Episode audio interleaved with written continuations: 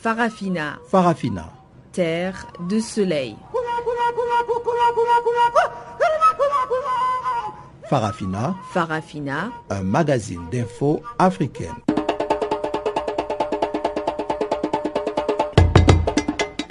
présentation Pamela Kumba.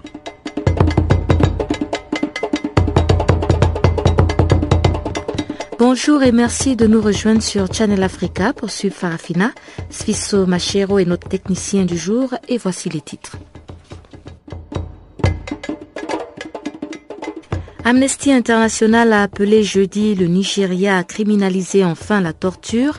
L'organisation constate que sa pratique est d'une gravité et d'une ampleur insoutenable au sein des forces de sécurité. Fin du Forum international des jeunes du Sahel à Bamako sous fond de désordre organisationnel et puis l'Association des jeunes économistes du Mali a lancé sa deuxième édition des assises sous-régionales en vue de contribuer au développement de l'espace CDAO.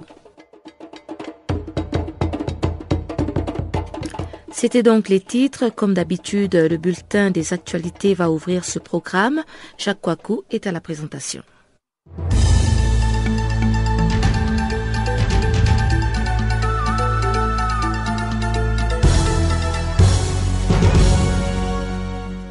Bonjour à toutes, bonjour à tous. Commençons par la fièvre Ebola. La Sierra Leone va confiner sa population pendant trois jours.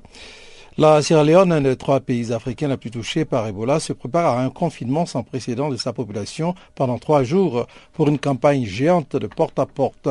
Les autorités ont mobilisé près de 30 000 personnes, soit environ 7 136 équipes de quatre personnes, pour rendre visite à 1,5 million de foyers à partir de minuit, heure locale et GMT, dans la nuit de jeudi 18 septembre à vendredi 19 septembre. Le confinement aura bien lieu pendant ces trois jours, quoi qu'il arrive, a assuré Steven Gaudia, le coordinateur national du Centre d'opération d'urgence gouvernementale. Les équipes distribueront à chaque foyer un savon et de la documentation sur Ebola et mettront en place dans chaque quartier des comités de veille. Mais le gouvernement a précisé qu'elle n'entrerait pas dans les domiciles et alerterait les services spécialisés si elle découvrait des malades ou des morts. Les autorités qui s'attendent à une augmentation des cas recensés 1620 déjà, dont 562 morts, pouvant aller jusqu'à 20% lors de cette opération, ont prévu des lits supplémentaires dans tout le pays, dont euh, près de 200 autour de la capitale Freetown. Les personnels de santé, les services d'urgence et les forces de sécurité sont exemptés de cette mesure, comme les médias. La population sera autorisée à sortir après 18 heures pour aller prier à l'église ou à la mosquée. Libye, le Parlement rejette le nouveau cabinet du Premier ministre Abdallah Al-Teni. Le Parlement libyen a rejeté jeudi 18 septembre le nouveau gouvernement d'Abdallah Al-Teni, Premier ministre reconnu par la communauté internationale. Il lui a demandé de constituer un cabinet de crise plus restreint, selon un député, alors qu'un général de l'armée libyenne a été assassiné à Benghazi.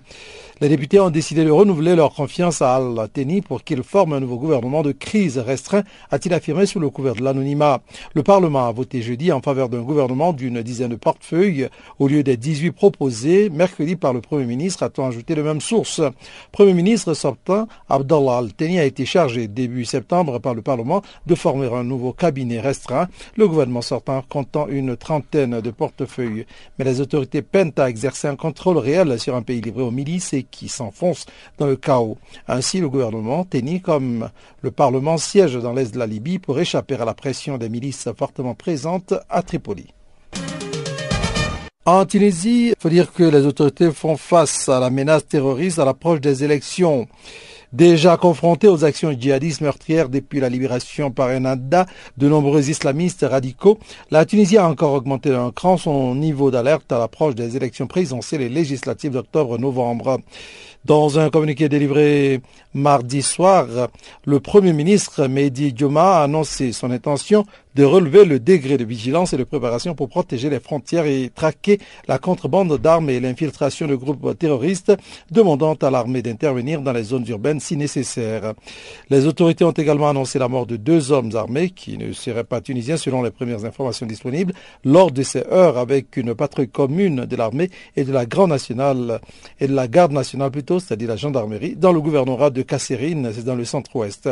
À plusieurs reprises ces dernières semaines, elles ont fait état de menaces terroristes sérieuses à l'approche des élections législatives et présidentielles, respectivement prévues le 26 octobre et 23 novembre. Soudan du Sud, machine arrière sur la circulaire controversée sur l'emploi des étrangers. Le gouvernement du Soudan du Sud n'expulse aucun salarié étranger du Soudan du Sud, a assuré le ministre des Affaires étrangères Bamba Maria Benjamin lors d'une conférence de presse. Il a toutefois souligné qu'il existe des lois sur le travail qui réservent certains emplois aux citoyens et d'autres à des non-citoyens dans de nombreux pays et que ces mesures seraient discutées et communiquées aux entreprises. Il n'a pas donné d'autres détails à ce sujet et ne s'est pas exprimé sur la circulaire en elle-même.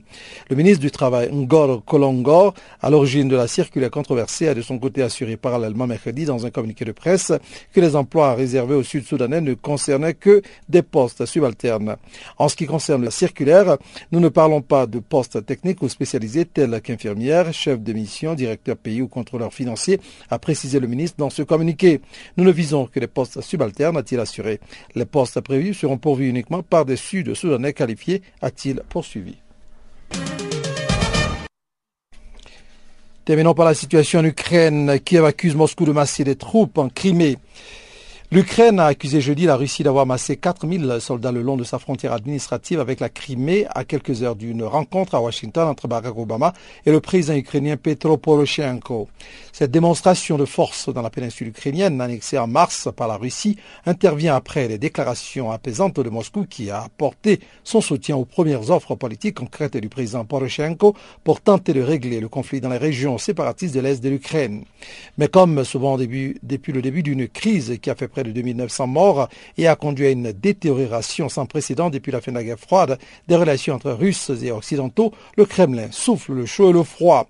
Dans le même temps, le président Vladimir Poutine, dont le pays est sous le coup d'une série de sanctions économiques décrétées par les Américains et les Européens, a estimé que les sanctions violaient les principes de l'Organisation mondiale sur le commerce, l'OMC. Selon le porte-parole de l'armée ukrainienne, Andrei Lishenko, presque toutes les unités militaires russes stationnées dans la partie nord de la Crimée occupée Environ 4000 soldats ont été massés à la frontière administrative avec l'Ukraine avec tous leurs équipements et munitions. Simple, ajustement du dispositif militaire russe, prémisse d'un projet plus menaçant pour Kiev. Ce déploiement avait été en partie annoncé par le ministre russe de la Défense, Sergei Shoigu.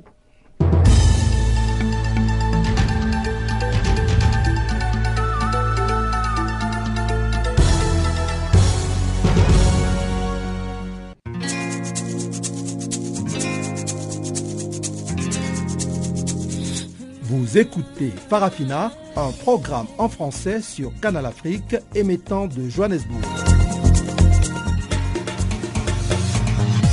Pour vos réactions à nos émissions, écrivez-nous soit à l'adresse électronique suivante farafina.channelafrica en un seul ou envoyez-nous un SMS au numéro qui suit 00 27 833 81 56 59.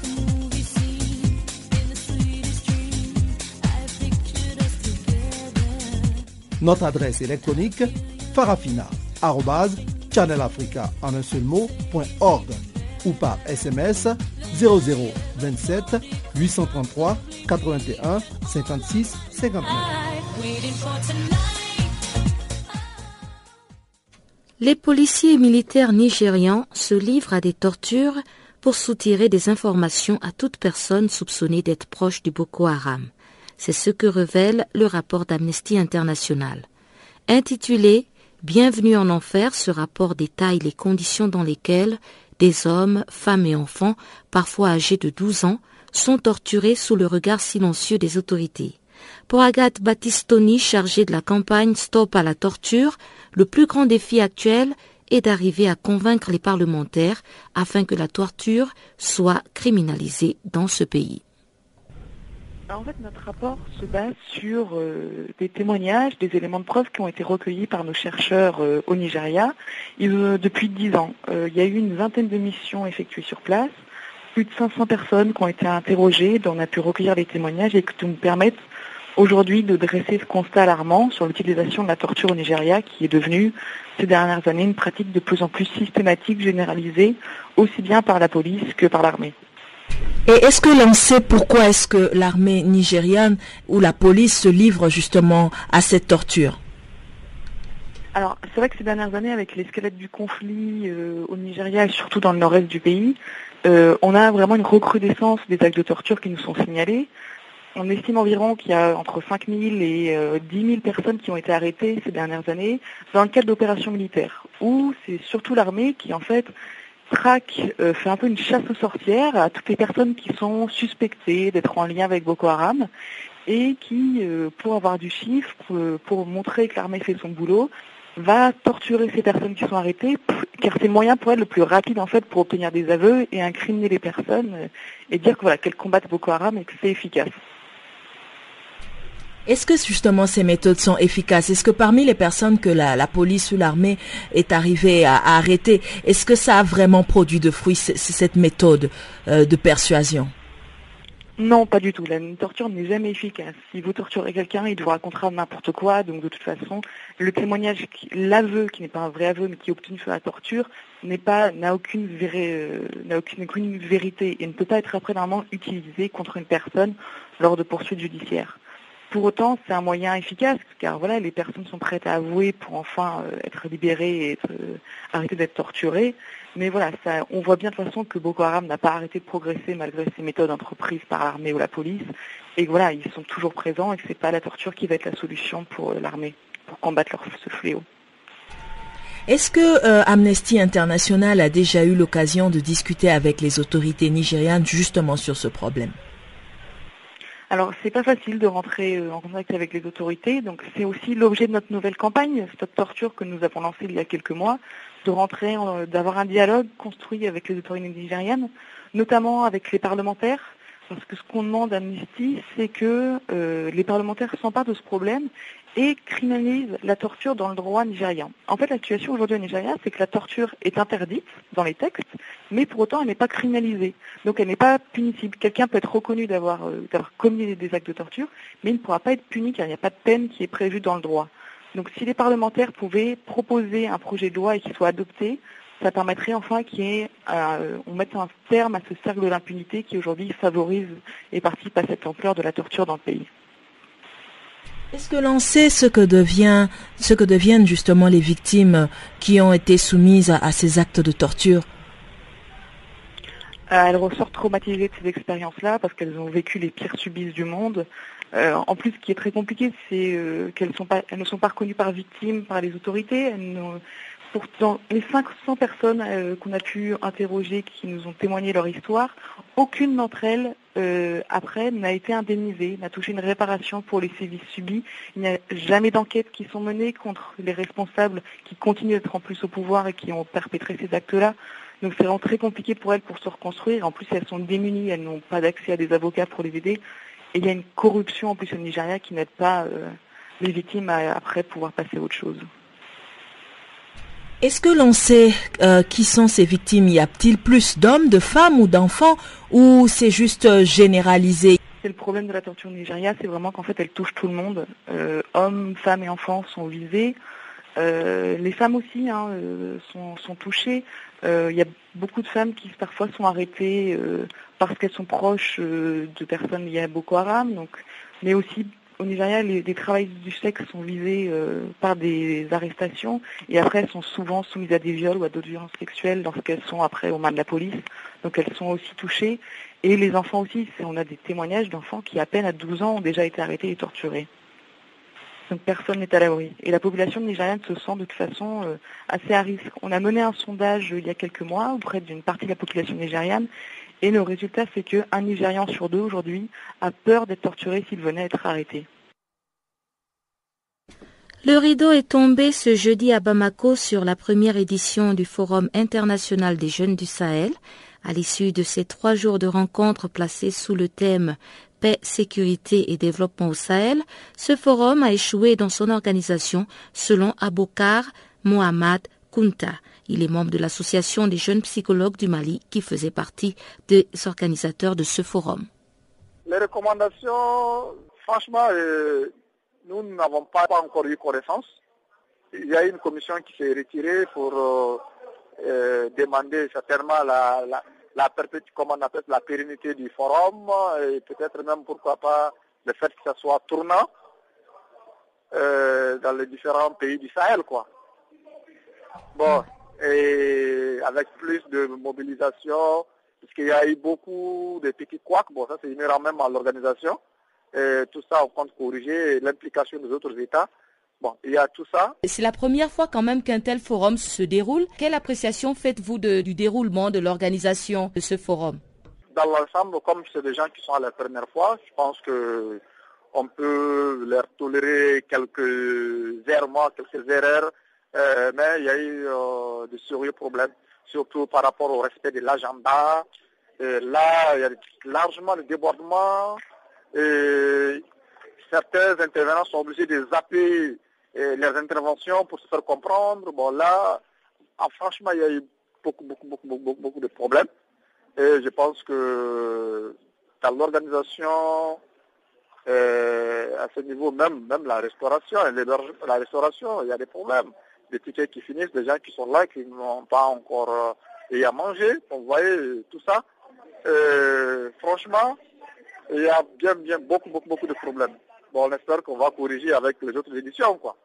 Et malgré tous ces ah. problèmes, est-ce que vous pensez que le message est quand même passé? Est-ce que euh, les participants ont quand même pu euh, discuter sur euh, les différents thèmes de paix, de sécurité qui étaient à l'ordre du jour?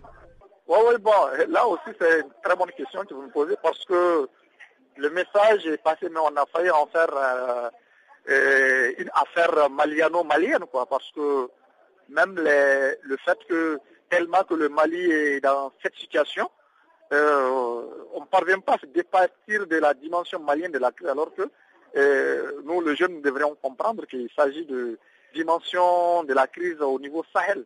Bon, là, il y a eu plein, plein, plein de problèmes parce que les autres participants, euh, quelque part, s'étaient un peu sentis frustrés. Vous voyez, puisque, bon, après, je pense qu'on a essayé de recadrer pour sortir des considérations maliennes.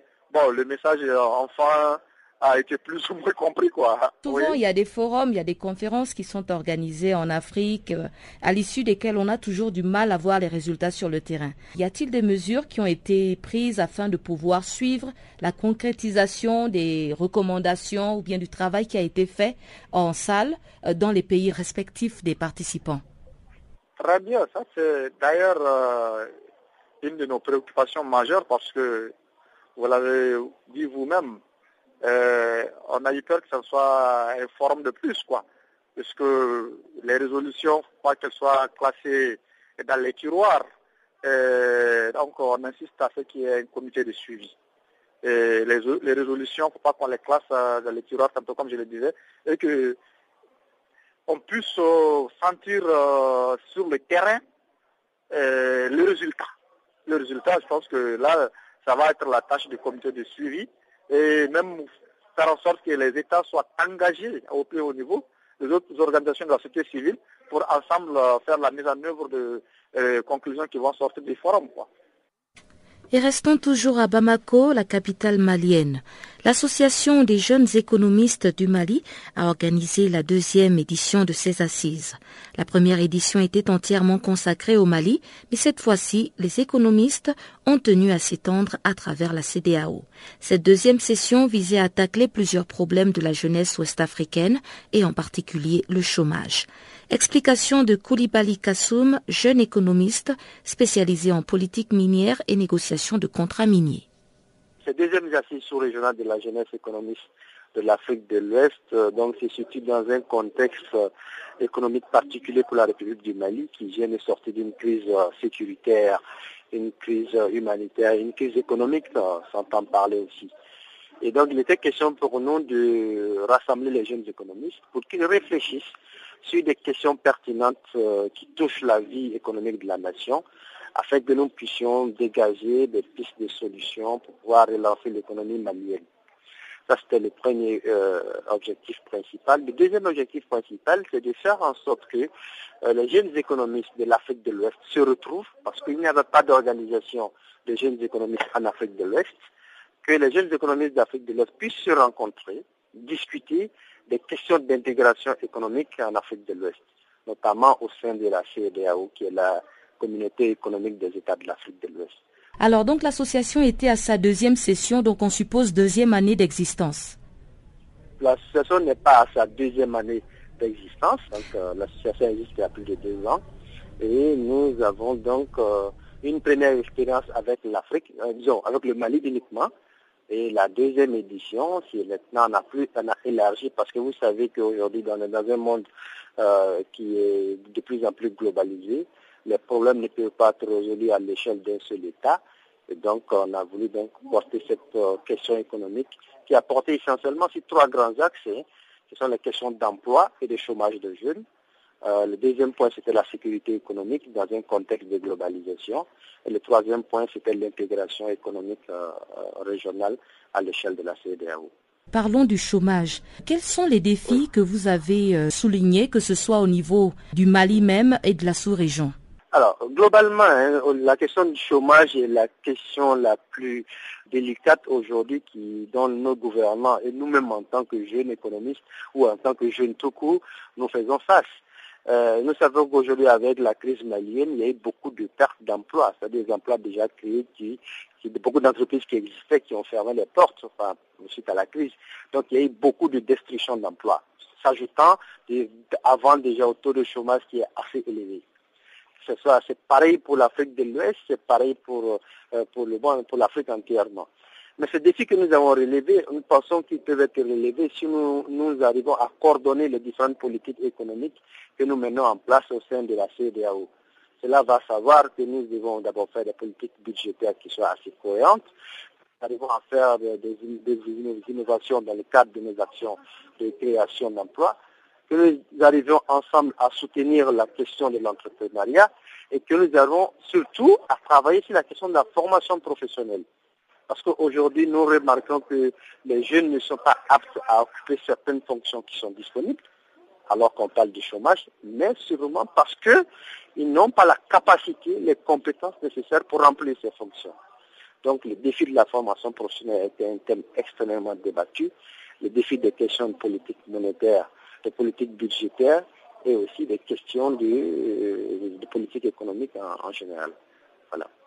L'association Angem a pour but donc de répondre aux aspirations des différents milieux économistes. Quels sont les moyens ou bien les stratégies qui sont mises en place pour pouvoir euh, remplir ce, ce rôle? Vous savez, cette association qui est composée de jeunes économistes, nous essayons de favoriser ce que nous appelons le développement de l'information économique et de sa diffusion parce que c'est l'un des moyens importants, puisque aujourd'hui la question des statistiques, la question des chiffres exacts sur les questions de chômage, sur toutes les questions de la vie économique sont des questions très importantes, l'information économique.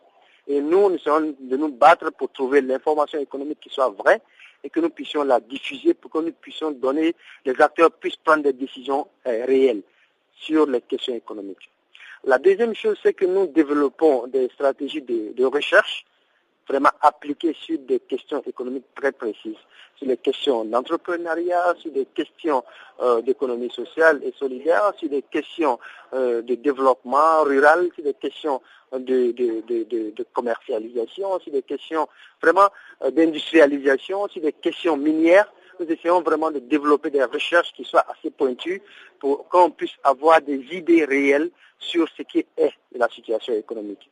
Nous faisons aussi de la formation, nous faisons de la formation, de la formation des jeunes économistes, de la formation des étudiants et de la formation vraiment continue pour que les jeunes économistes puissent être en mesure de pouvoir assurer leur rôle euh, d'analyste, leur rôle de veille, leur rôle d'information, leur rôle de lobbying auprès des décideurs pour qu'on puisse accompagner le développement de la vie économique en général. Et nous aussi, en, en fonction de ça, nous devons être capables d'élaborer des projets pour les différents partenaires qui nous sollicitent pour qu'on puisse contribuer de manière concrète, pas seulement par la réflexion, mais par l'action, pour pouvoir montrer des cas pratiques, pour pouvoir développer ces différentes idées que nous développons au fur et à mesure de nos travaux. Justice internationale, un grand pas vers la lutte contre l'impunité. Les tribunaux nationaux européens étendent la portée de leur justice. Ils pourront ainsi traduire en justice les personnes accusées de crimes de guerre contre l'humanité, même si ces personnes ont commis ces crimes dans leur propre pays. Pour Leslie Haskell de Human Rights Watch, qui salue cette initiative, cette compétence universelle est comme un filet de sécurité pour les victimes des crimes de guerre. On l'écoute au micro de Julie Ilondo. en fait, il y a ce qu'on appelle la compétence universelle, euh, ce qui permet en, fait à tout État de poursuivre en justice les personnes responsables pour les crimes les plus graves, c'est-à-dire génocide, crimes de guerre, crimes l'humanité et torture, même si les crimes ont été commis à l'étranger et même si les victimes et l'accusé ne sont pas des nationaux euh, de ce pays. Euh, et c'est une mesure très importante dans la, dans la justice internationale parce que c'est parfois le seul moyen pour les victimes d'obtenir justice. Quand ils ne peuvent pas obtenir justice dans leur propre pays et qu'il n'y a pas un tribunal international qui, qui, qui prend l'affaire, euh, les autres pays nationaux sont, euh, ou les autres tribunaux nationaux sont les, seuls moyens d'obtenir justice. Donc c'est très très important. Et ce que nous constatons dans ce rapport est que de plus en plus de pays, même s'il y a euh, quand même une minorité, sont en train de créer des unités spéciales des crimes de guerre qui sont composées des procureurs, des officiers de police, des juges d'instruction, des officiers d'immigration qui sont spécialisés, qui ont une expertise, une expérience dans ces crimes, qui savent comment surmonter euh, les défis. Et c'est très très important. ces unités sont vraiment un élément moteur de ces affaires. Euh, et nous encourageons euh, plus de pays à créer ces unités. Et c'est vraiment très pertinent pour l'Afrique du Sud parce qu'il y a en effet une unité spécialisée euh, composée de procureurs surtout. Euh, et nous appelons justement à l'Afrique du Sud à avancer dans son application de la, de la loi de la compétence universelle. Est-ce que vous pouvez nous citer ces pays qui ont déjà justement signé cette compétence universelle? Il y a beaucoup de pays qui ont la compétence universelle euh, en Europe, mais non, non, non pas seulement en Europe. Euh, euh, comme je viens de dire, l'Afrique du Sud, le Sénégal, il y a d'autres pays. mais pour les unités spécialisées, composées de procureurs et de policiers et d'officiers d'immigration, la plupart sont en Europe, aux États-Unis, le Canada. Il y a très très peu euh, en dehors de ça. L'Afrique du Sud est, un des seuls pays. Euh, et justement, on, félicite euh, ce, fait, mais nous pensons que cette unité devrait faire plus pour justement poursuivre ces affaires. Nous savons qu'avec cette compétence universelle, donc plusieurs, c'est vraiment une, un grand pas vers la lutte contre l'impunité. Mais est-ce que vous pouvez nous dire si euh, cela aura une implication sur les relations bilatérales de certains pays?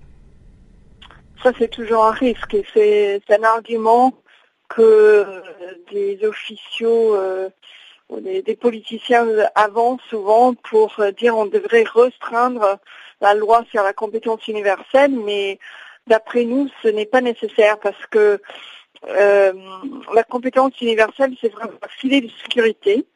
Euh, et euh, si les personnes qui sont haut placées ont commis des crimes à l'étranger, ils devraient être poursuivis en justice, même que même si c'est devant un tribunal étranger. Qu'est-ce qui a motivé, on va, de, on va dire, justement plusieurs pays de plus en plus à, à, à mettre en pratique cette compétence universelle? Ben, je pense qu'en effet, c'est parce qu'on on voit que ce n'est pas toujours possible d'obtenir la justice là où les crimes ont été commis.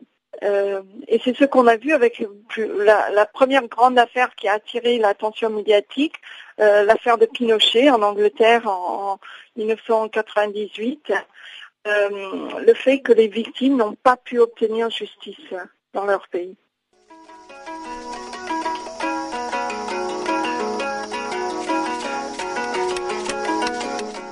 Bonjour, je m'appelle Papa Wimba. Take.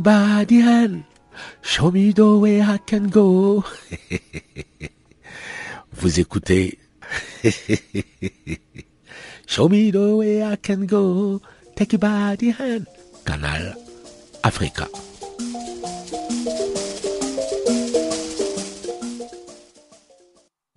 La deuxième partie de Farafina se poursuit donc avec le bulletin économique présenté par Julie Ilondo.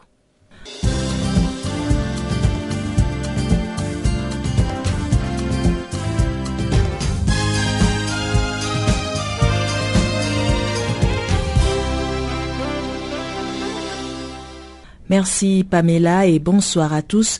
Nous ouvrons ce bulletin économique par une nouvelle en provenance de la Banque mondiale. 15 millions de dollars, c'est le montant que la Banque mondiale a accepté d'octroyer à l'Association internationale du développement IDA. Cette institution financière a également accordé un prêt de 45 millions de dollars à la République démocratique du Congo pour l'aider à améliorer l'accès de sa population à l'électricité ainsi que de l'efficacité et la fiabilité du réseau électrique. Le financement permettra à la Société nationale d'électricité d'améliorer ses résultats au plan administratif, technique et commercial grâce à la mise en œuvre de nouvelles activités destinées à compléter les opérations en cours dans le cadre du volet électricité du projet eau, électricité et développement urbain. Ce projet a pour objectif d'accroître l'accès des populations pauvres de Brazzaville et de Pointe-Noire aux services d'infrastructures de base, à l'électricité et à l'eau potable. Approuvé par les administrateurs de la banque en 2010, le projet est activement soutenu par le gouvernement et a déjà profité à quelques 260 000 personnes. Restant toujours dans le cadre des prêts et octrois d'argent, les services du FMI proposent une assistance financière de l'ordre de 127 millions de dollars à la Sierra Leone, au Libéria et à la Guinée. Selon Christine Lagarde, directrice générale du FMI, la flambée d'Ebola est une grave crise humaine, sociale et économique qui exige une réponse déterminée de la communauté internationale.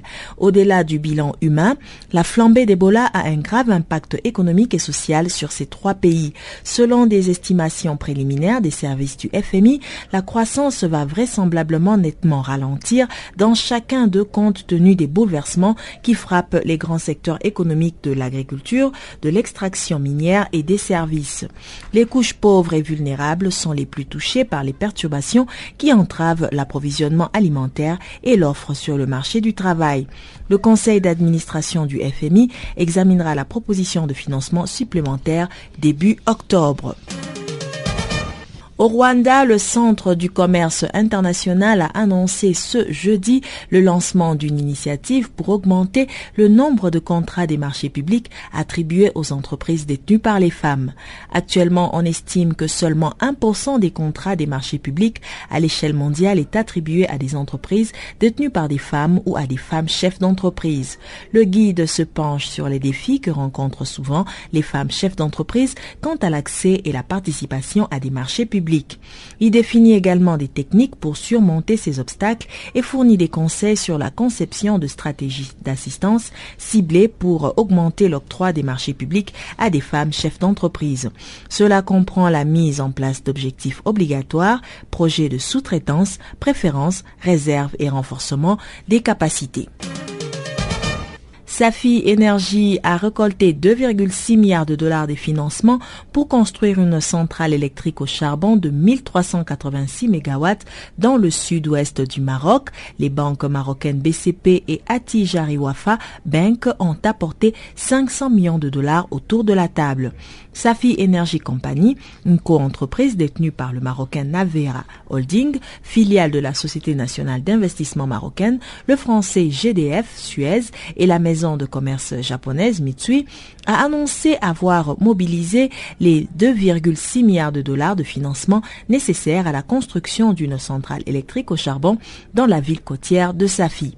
Le financement obtenu par Safi Energy comprend 900 millions de dollars de la banque japonaise pour la coopération internationale, 500 millions de dollars apportés par les banques marocaines Atijari Wafa Bank et Banque Centrale Populaire, ainsi que 485 millions de dollars fournis par des banques internationales françaises et britanniques, dévoile l'agence marocaine. La Banque islamiste du développement contribue à hauteur de 69 millions de dollars. La provenance du financement restant, environ 650 millions de dollars, n'a pas été rendue publique.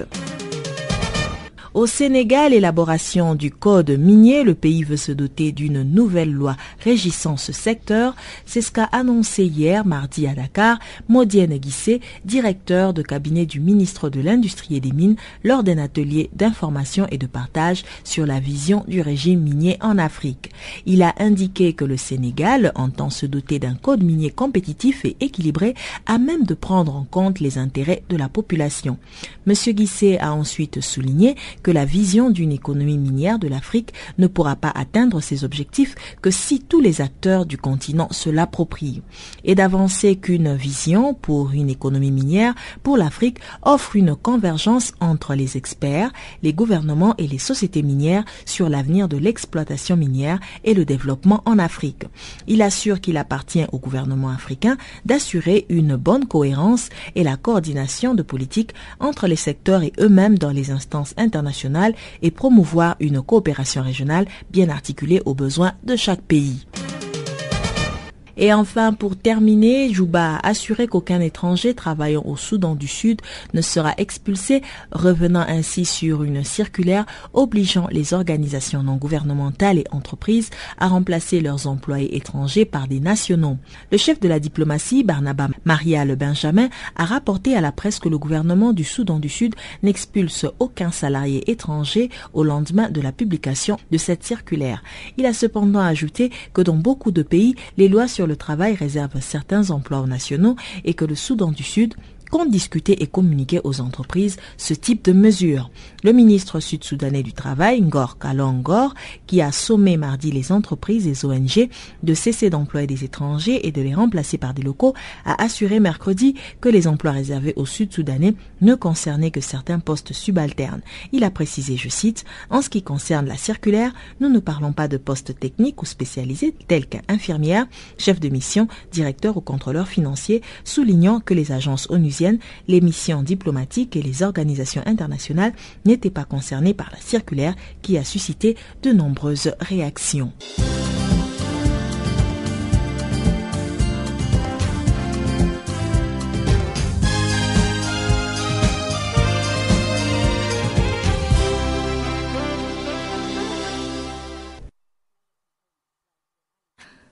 Le haut commissaire des Nations Unies pour les réfugiés, Antonio Guterres, et l'émissaire du HCR, Angelina Jolie, ont appelé les pays européens à accroître leurs efforts de sauvetage des migrants irréguliers lors de leur traversée périlleuse en haute mer. Ils ont lancé une mise en garde sur l'ampleur de la crise en mer Méditerranée. Compte rendu avec nos confrères de la radio des Nations Unies. C'est une vraie crise euh, humanitaire, ça euh, qu'on euh, on, on, voit en Méditerranée, avec les nombres records des, personnes qui sont arrivées cette année en, Europe par, par la vie maritime. quelques 130 000 personnes sont déjà arrivées cette année et la plupart sont arrivées en Italie ils ont été euh, ils ont été sauvés par euh, par les autorités italiennes pour la euh, côte pour la, pour les gardes côtes italiennes mais malheureusement, un nombre inconnu de personnes ont, ont, mouru en, en, essayant d'arriver en Europe. Ça montre la, le désespoir et de, ces personnes qui fuient euh, en partie des conflits en, Afrique et en Moyen-Orient. Mais est-ce qu'aujourd'hui, il n'y a pas une limite au, nombre de personnes que l'Europe peut accueillir euh, dans des conditions euh, normales et, légales? Pour nous, le problème, c'est un problème européen. Ce n'est pas le problème de l'Italie seule d'un pays ou de l'autre. C'est une situation qui touche tout un continent parce qu'une bonne partie des personnes qui arrivent en Italie continuent vers des autres pays européens. Ils, ne restent pas forcément en, Italie, mais c'est l'Italie qui doit euh, les accueillir en première euh, instance. Et c'est pour ça que nous euh, pensons que l'Union européenne doit trouver une euh, manière de gérer cette situation qui prend en compte les droits euh, humains et aussi les besoins de protection d'une partie de cette euh, personne qui arrive.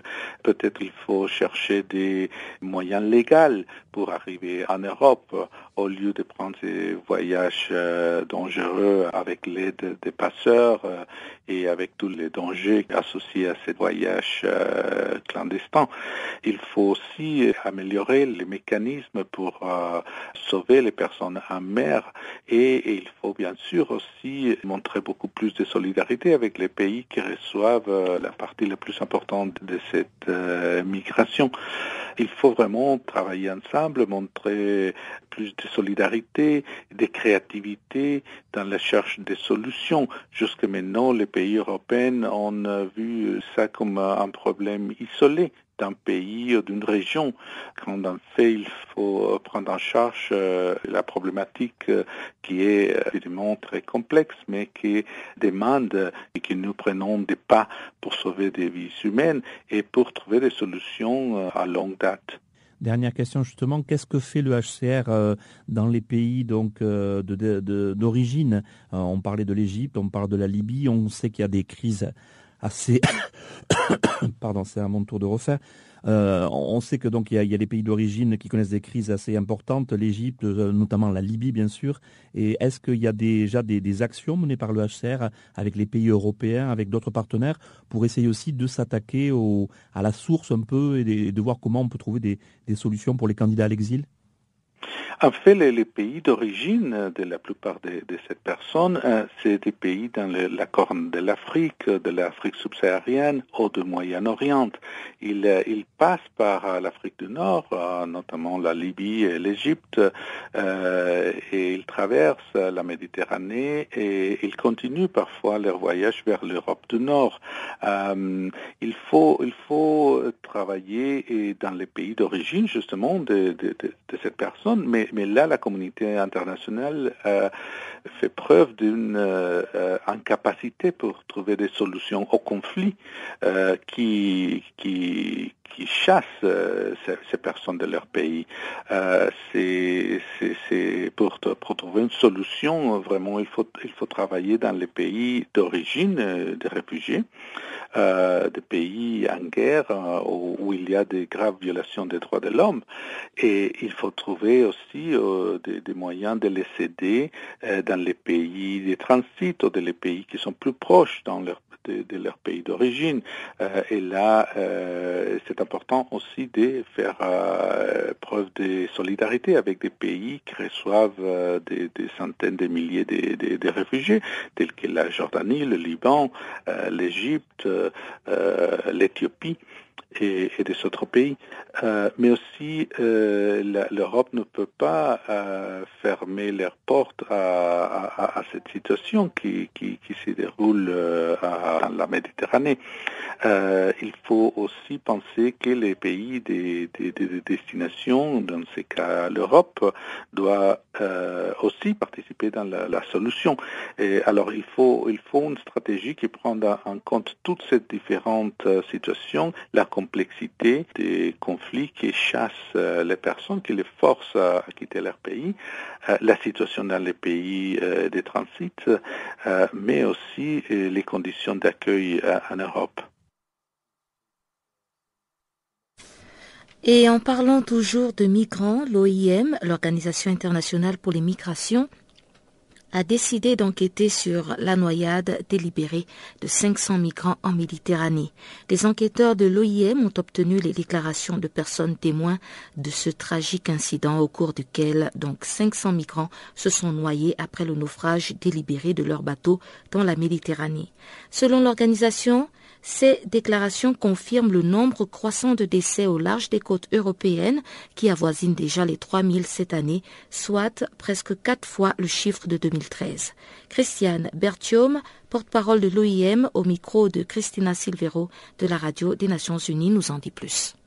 Samedi, le 6 septembre dernier, 500 migrants sont partis de l'Égypte en direction de l'Italie sur un bateau. L'aide des Syriens, des Égyptiens, des Palestiniens et des Soudanais. Ils ont navigué plusieurs jours en mer jusqu'à ce que mercredi dernier, ils soient abordés par deux bateaux. Sur un, il y avait des passeurs et eux traînaient derrière eux un plus petit bateau. Ils ont insisté pour que ces 500 passagers se transfèrent sur le plus petit bateau.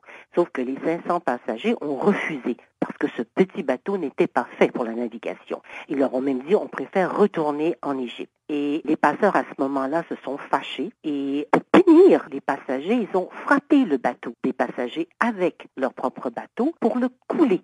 Et il y avait sur ce bateau environ 500 personnes. Donc 200 personnes qui étaient sur le pont inférieur et qui, d'après les témoignages que nous avons recueillis auprès des 10 rescapés, se sont noyés immédiatement. Les 300 autres sont retrouvés à l'eau. Ils ont essayé de se tenir ensemble le plus possible pour essayer de survivre. Ils auraient comme ça été en mer pendant trois jours. Au bout de trois jours, le vent est monté. Il y a eu des grosses, grosses vagues. Ils ont été séparés. La plupart sont probablement noyés. Et au bout de quelques jours, il y a des bateaux qui ont vu ces gens. Ils ont été rescapés? 10 personnes sur les 500 ont été rescapées et ont été amenées en Italie, à Malte et en Grèce. Nous leur avons parlé, nous avons recueilli leurs témoignages, ils ont des histoires tragiques à raconter. Une jeune Syrienne qui nous a raconté que euh, son fiancé est mort, elle s'est retrouvée avec des petits-enfants autour d'elle, elle avait comme une espèce de bouée, quelque chose qui leur a permis de flotter. Elle a essayé de garder ses trois petits-enfants. Il y en a deux qui, de fatigue, euh, ont lâché et qui sont morts. Et elle a pu sauver une petite fille de deux ans qui en ce moment est dans un hôpital en Crète. Quelles sont les prochaines étapes? Est-ce qu'il y a des enquêtes? Est-ce qu'on va rechercher ces passeurs En ce moment, les polices italiennes de l'île de Malte et de la Grèce interrogent les survivants. C'est sûr que c'est un peu difficile parce que ces gens, comme vous pouvez l'imaginer, sont traumatisés. Ils sont sous le coup du choc. Mais il y a une enquête qui est menée par les autorités policières. Il faut retrouver ces trafiquants et il faut les condamner, il faut les juger. Euh, il faut que ce genre d'actes ne se reproduise plus jamais. C'est le pire acte de violence que l'on ait connu en mer Méditerranée. Et pourtant, on en a connu parce que que l'on ose mettre des gens sur des bateaux de fortune comme on le fait pour les envoyer comme ça euh, au hasard euh, en leur disant voilà, vous partez de la côte libyenne, vous continuez tout droit, vous arrivez euh, dans les eaux internationales, voici un numéro de téléphone pour qu'on vienne à votre secours, c'est criminel. Et ces gens payent beaucoup d'argent pour payer, pour avoir un passage sur ces bateaux que moi j'ai très envie de qualifier des bateaux de la mort. Des gens peuvent payer entre 2000 et 3000 dollars. C'est ce que d'ailleurs les survivants nous ont dit qu'ils avaient payé 2000 dollars pour faire ce voyage et tenter leur chance en Italie. Alors ces migrants, ils sont amenés souvent à changer de bateau euh, en mi-parcours en fait. Effectivement, on remarque cela surtout sur les bateaux qui partent de l'Égypte. On leur demande de changer en cours de route et les passagers qui étaient sur ce bateau, quand on leur a demandé de changer, encore une fois qu'ils ont refusé, c'était la quatrième fois. Pourquoi ils font ça? On ne le sait pas vraiment. On pense qu'à un moment donné, ils regroupent plusieurs bateaux. C'est pas clair du tout. On ne sait pas pourquoi ils font ça. Et est-ce qu'il y a eu des cas où justement on, a pu retrouver des passeurs qui euh, s'étaient comportés euh, d'une façon criminelle envers euh, des migrants comme ça? On n'a pas fait suffisamment d'enquêtes en ce moment. Vous savez, la plupart des bateaux partent de la Libye. La Libye, en ce moment, est un pays qui souffre de très, très grande insécurité et d'une situation politique aussi mauvaise que celle qu'on connaissait à l'époque de la chute de Kadhafi. Tripoli est à feu et à sang. Alors, évidemment, il n'y a aucun contrôle, il n'y a plus d'ordre, il n'y a plus de loi dans ce pays. Il y a une longue, longue, longue côte avec la Méditerranée que les autorités ne contrôlent absolument pas. Donc, effectivement, les trafiquants ont les mains libres. Et vous savez, il y a beaucoup de gens qui sont morts en, mer cette année, en quittant comme ça la Libye sur des bateaux de fortune. On estime, avant le drame de ce week-end, qu'il y en avait déjà 2200. Et ça, malgré l'opération extraordinaire qui est menée par l'Italie, qui s'appelle Mare Nostrum, la marine italienne patrouille 24 heures sur 24, 7 jours sur 7 la Méditerranée et sauve des migrants qui sont sur ces bateaux de fortune. Alors justement, ces opérations Mare Nostrum, au-delà de sauver les vies, et euh, de rescaper les migrants en mer, est-ce qu'elle comprend un volet euh, d'enquête ou de poursuite euh, par rapport aux trafiquants et aux passeurs? La mission de Mare Nostrum en ce moment, c'est de sauver les gens en mer. C'est très important, c'est ça leur mission. Ils sont équipés sur leur bateau pour aider ces gens, pour les soigner s'ils sont malades. Ce qu'il faut aujourd'hui, la priorité des priorités, c'est de garder Mare Nostrum. Il faut qu'on aide les Italiens à continuer cette opération parce qu'il faut sauver des vies en mer. C'est important. La deuxième chose, c'est qu'il faut effectivement traquer ces passeurs, ces trafiquants. Il faut les arrêter, il faut les juger, il faut les empêcher d'agir. Et ça, bien sûr, c'est une concertation entre les pays d'accueil, les pays de transit, les pays de départ. Sans plus tarder, place à Jacques Coaco avec le bulletin des sports.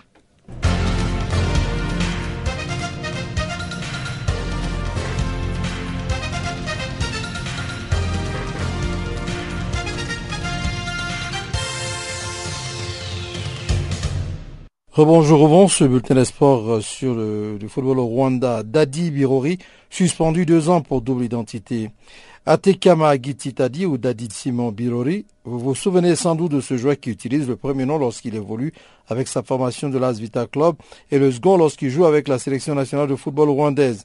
Eh bien, il a été suspendu deux ans par l'instance dirigeante du foot africain pour double identité. L'annonce de cette sanction a été faite par la CAF. L'intéressé ne pourra donc pas disputer la demi-finale de la Ligue des champions de la CAF avec son club qui reçoit ce week-end les Tunisiens du CS Sfaxien à Kinshasa. Dari Simeon Birori a été à l'origine de la disqualification du Rwanda par la Confédération africaine de football, la CAF, alors que les Amavubi s'étaient qualifiés pour les éliminatoires de la Cannes 2015 aux dépens du Congo. Les erreurs conduisant à de telles sanctions sont légion sur le continent africain.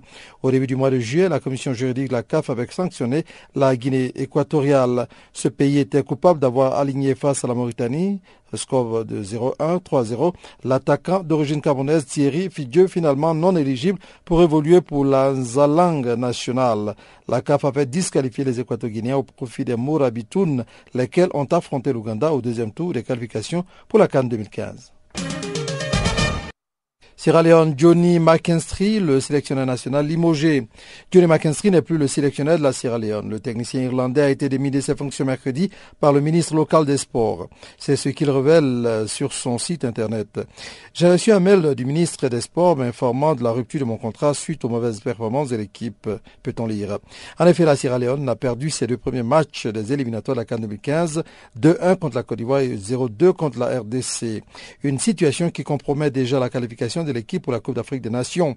Mais McKinstry estime avoir jusque-là rempli tous les objectifs à lui assigner lors de sa signature en avril 2013. Lors de ma nomination, j'avais deux objectifs. Faire monter la Sierra Leone dans le top 50 mondial, rang qu'elle a atteint en août 2014 avec une septième place africaine et qualifier l'équipe pour la CAN 2015. Jusqu'à présent, tous ces objectifs demeurent atteignables malgré les deux défaites dans un groupe difficile avec la Côte d'Ivoire et le Cameroun confie McKinstry qui déplore les conditions de son limogeage tandis qu'il a travaillé dans des conditions difficiles depuis plus d'un an. Dans le nouveau classement FIFA dévoilé ce jeudi, la Sierra Leone a perdu 23 places et se retrouve 17e africain et 75e mondial. Le départ de McKinstry désole les joueurs de l'équipe nationale dont l'attaquant Kei Kamara. Il était le plus jeune entraîneur de football du monde à 27 ans. Box, Pacquiao invite Mayweather à combattre plutôt que de bavarder.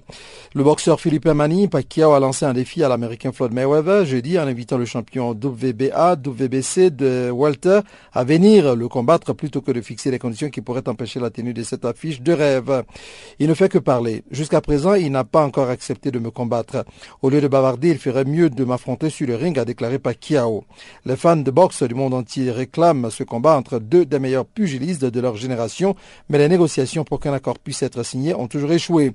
Les négociations achoppent régulièrement sur l'identité du diffuseur et de l'organisateur. Pacquiao, 35 ans, a décroché un titre mondial dans huit catégories de poids différentes, 56 victoires, 5 défaites, 2 nuls.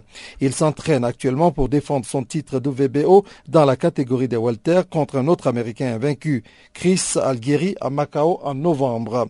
Floyd Mayweather, 37 ans, a infligé samedi dernier à Las Vegas une seconde défaite en 4 mois à Marcos Maidana et a nié vouloir conserver son invincibilité. 47 victoires en autant de combats en évitant de combattre Pacquiao. Terminons rapidement par cette information. Chelsea disait Trouba, l'éternel bourreau d'Arsenal de Wenger. Arsène Wenger aurait aimé avoir sous ses ordres un certain Didier Drogba. Et parmi les raisons qui sous-tendent ce souhait aujourd'hui irréalisable, l'entraîneur d'Arsenal évoque le tournis que Drogba donne à son équipe dans les grandes rencontres.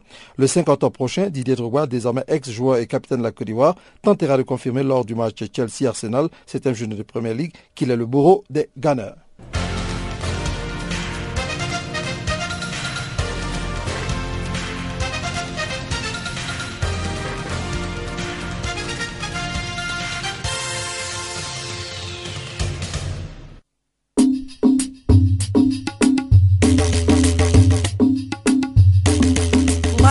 السيسيو قدم الزهوانية الحبيب وناس جناب عمر وناس بوسطن وردينكا فايتي بزاف بزاف ولاد طاري أي شاب صحراوي ناس ليستون